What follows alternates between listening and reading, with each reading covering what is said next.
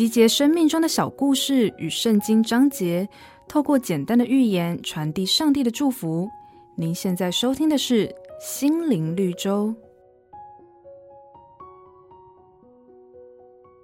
日本有个马拉松选手山田本一，他在一九八四年东京国际马拉松邀请赛当中获得世界冠军，两年后又在意大利国际马拉松邀请赛当中夺冠。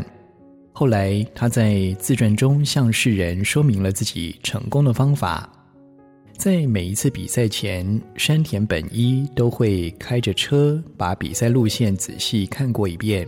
并把途中醒目的标的记下来。那么，当比赛正式开始后，山田本一就奋力冲向第一个目标，接着再往第二、第三个目标冲去。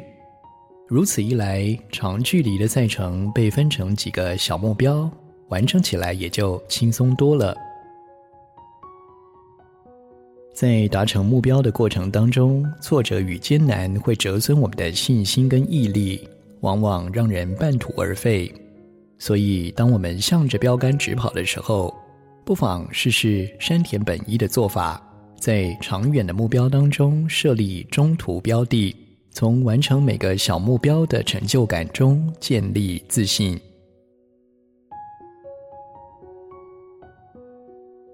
本节目由好家庭联播网、台北 Bravo FM 九一点三。台中古典音乐台 FM 九七点七制作播出，瑞源银楼与您共享丰富心灵的全员之旅。